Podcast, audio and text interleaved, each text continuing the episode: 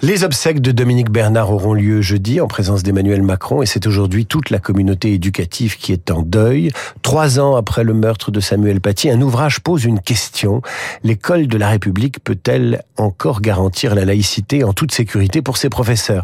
Bonjour Jean-Pierre Aubin. Bonjour. Vous êtes ancien inspecteur de l'éducation nationale, professeur associé à l'université en sciences de la pédagogie, de l'enseignement. Vous venez de publier Les profs ont peur aux éditions de l'Observatoire. De quoi ont-ils peur, Jean-Pierre Aubin, les profs? Ben, en premier lieu, ils ont peur euh, de, des incidents provoqués par certains élèves dans leur classe pour des raisons euh, religieuses qui euh, ont tendance à se multiplier. J'avais fait un rapport en 2004 où j'alertais déjà le ministre de l'époque sur ces questions des atteintes à la laïcité dans les classes, contestation d'enseignement, contestation des règles de la vie scolaire, tenue vestimentaire, etc. Et euh, on a des, des enquêtes aujourd'hui euh, qui, qui montrent que 60% des professeurs ont déjà observé dans leur classe une contestation d'enseignement. 60%, euh, c'est quelque chose d'assez important quand même, surtout que dans ces 60%, il y a les instituteurs qui, pour 25% d'entre eux, on rencontre des contestations de cours. alors qu'ils ont des élèves beaucoup plus jeunes. Alors qu'ils ont des élèves beaucoup plus jeunes. Et, et donc ça, c'est la première raison. La seconde raison, on le mesure à travers les chiffres, si je prends par exemple le seul enseignement secondaire public, euh, en 2018, 36% euh, des, euh, des professeurs s'auto-censuraient. Ils sont aujourd'hui 56%. Un bond de 20 points en 4 ans. Que s'est-il passé? Il s'est passé l'assassinat de Samuel Paty.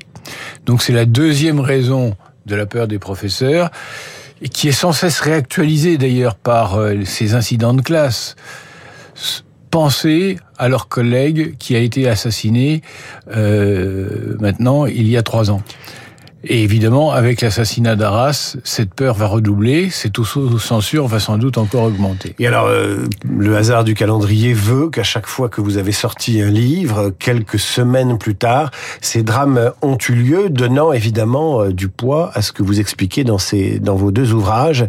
Euh, Est-ce que vous estimez aujourd'hui que l'éducation nationale, Jean-Pierre Aubin, après ce qui s'est passé à Arras, que vous venez de signaler, après Paty, que vous devez, venez de signaler aussi, pensez-vous que l'éducation nationale a les moyens de la fermeté qu'elle affiche quand elle dit euh, nous sommes debout, nous sommes unis.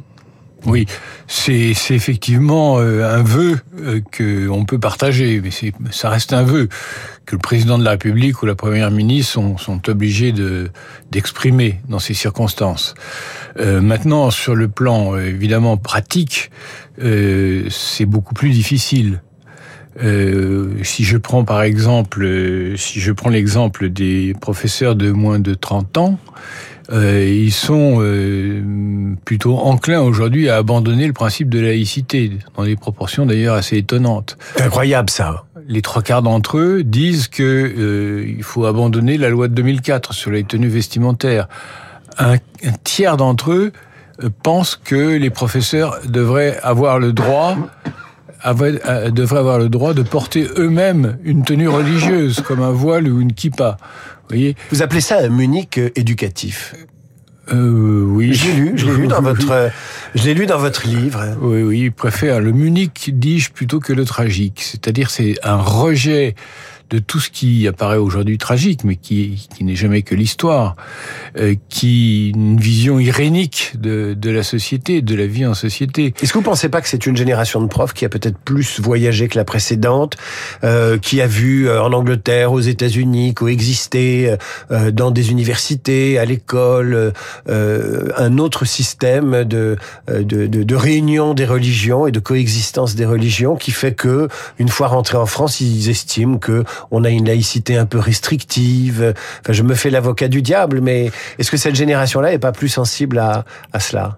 Oui, peut-être, mais ils ignorent, enfin, ou font semblant d'ignorer que euh, les, les attaques de l'islamisme n'ont pas du tout épargné et n'épargneront pas ces pays.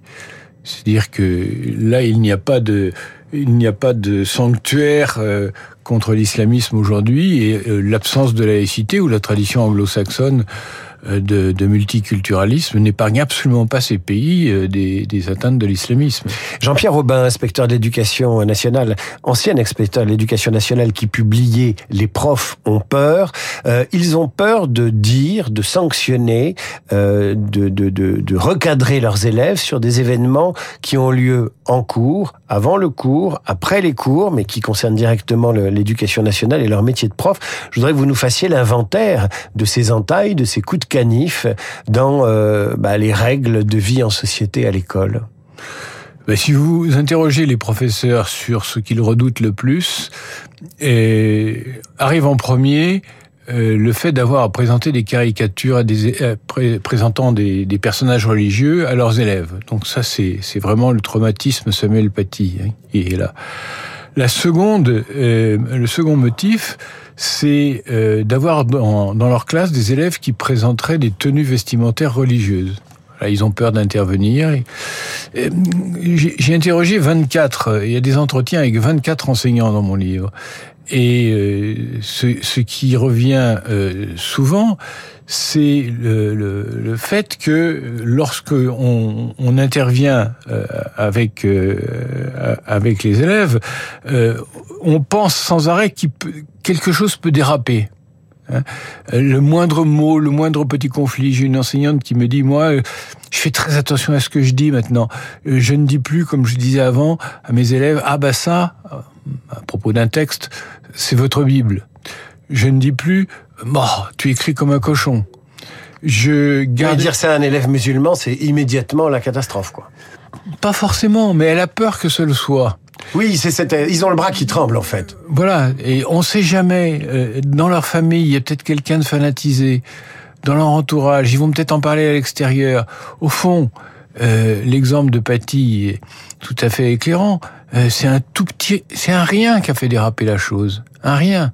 Une élève qui ment parce qu'elle a été sanctionnée, exclue de l'établissement pour un jour, qui veut pas le dire à ses parents, et elle raconte un bobard euh, pour expliquer son, sa punition, vous voyez. Et, et bon, au bout du compte, il y a une tête qui roule sur le sur le trottoir. Jean-Pierre Aubin, euh, y a, on pourrait vous poser des milliers de questions parce que en vérité, euh, euh ça concerne aussi les déplacements à la piscine. Euh, des, les élèves exigent d'être séparés des filles. Ils veulent pas toucher les filles. Euh, on peut pas serrer la main des parents d'élèves quand on est un homme et qu'on a la visite d'une parente d'élève. Ça, ça peut provoquer des, des, des, des, des incidents. Donc il y a des, des, petites choses comme ça qui font que les enseignants marchent sur les œufs. Alors ça n'est pas évidemment la généralité, mais c'est de plus en plus fréquent. Euh, alors face à ça, il y a le, ce qu'on appelle le pas de vague. Il y a aussi euh, euh, une forme d'attentisme de la hiérarchie scolaire administrative qui ne sanctionne pas tout, qui essaye de trouver ce qu'on appelle au Canada des accommodements raisonnables. Oui, tout à fait. C'est la troisième cause de la peur du prof. Hein, c'est le, sentiment d'insécurité institutionnelle dans lequel ils sont. Ils ne font pas confiance à leur hiérarchie. Ils pensent que euh, la hiérarchie est plus préoccupée par le calme, le pas de vague, euh, les ambitions de carrière euh, et d'éviter tout ce qui pourrait nuire à cette carrière. il y a un professeur qui me dit, voilà, il pense qu'à monter, à monter dans euh, en grade. Et donc, ils se taisent sur ce qu'on leur dit, euh, ils ne nous soutiennent pas. Et lorsqu'on interroge les chefs d'établissement, bah, ils disent un peu la même chose. On se sent pas soutenu par notre hiérarchie. Ce qui fait qu'à deux, il y a une rétention de l'information à deux niveaux.